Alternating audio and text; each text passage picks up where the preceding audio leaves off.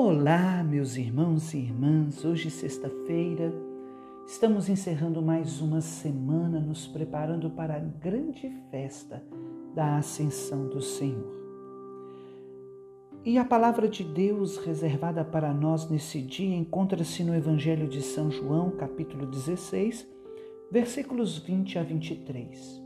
A continuidade do Evangelho de ontem, onde Jesus, ele diz para os seus discípulos que eles passarão por um grande sofrimento, uma grande tormenta. Irão chorar, se lamentar, ficarão tristes, enquanto contempla a alegria do mundo. Sim, porque eles ficarão longe do seu amigo. E o mundo, o mundo se livrou daquele a quem odiou é isto mesmo, meus irmãos. O mundo foi incapaz de receber Jesus. O mundo foi incapaz de acolher Jesus. Apesar do mundo ser criado por Deus, este mundo tem dono. Aquele que se voltou contra Deus. Por isso, enquanto os discípulos choram, lamentam, se entristecem, o mundo se alegra. Mas virá o momento em que os discípulos irão se alegrar. E o mundo não vai compreender porque estão alegres, porque são incapazes. O mundo é incapaz de entender os desígnios de Deus. Os discípulos se alegram por dois motivos. Primeiro, a certeza da ressurreição. Jesus faz questão de aparecer a cada um dos discípulos e fazer com que cada um deles experiencie o ressuscitado, como Maria Madalena. Aquela convicção de dizer: Eu vi o Senhor.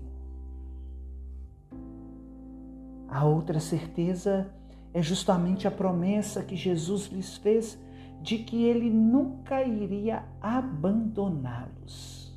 Sim, nosso Deus é um Deus de palavras. O nosso Deus é um Deus de promessas. E os discípulos sabiam disso. É esta a alegria do Evangelho que tanto fala o Papa Francisco. Aquela alegria que se diferencia da alegria do mundo, que é passageira, efêmera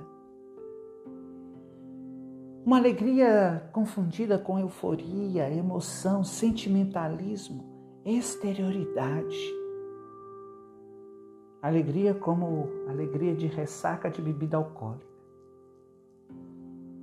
Não sei se você já viu um bêbado que está bêbado e ri no momento e logo em seguida ele chora.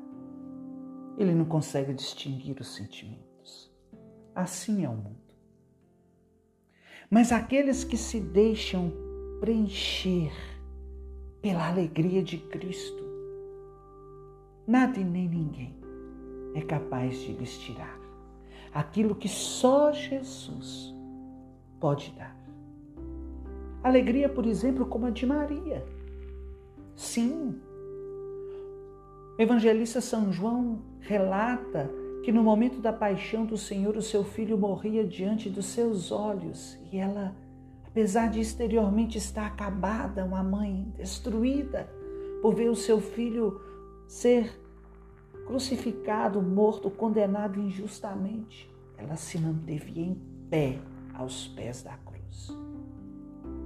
O sofrimento externo não foi capaz de tirar a convicção e a certeza do seu coração porque ela mais do que ninguém, ela sabia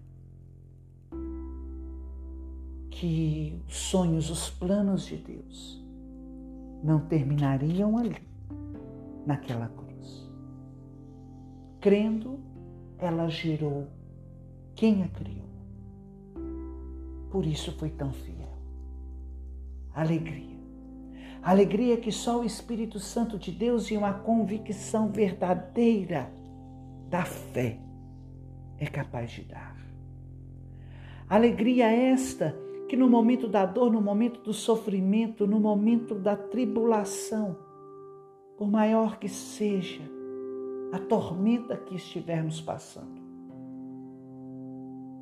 ela nos mantém firmes, confiantes no Senhor. Por isso, meu irmão, minha irmã, não deixe que nada e nem ninguém te tire a paz. A paz que só o Senhor nosso Deus pode lhe dar. Cresça em alegria. Deus abençoe você.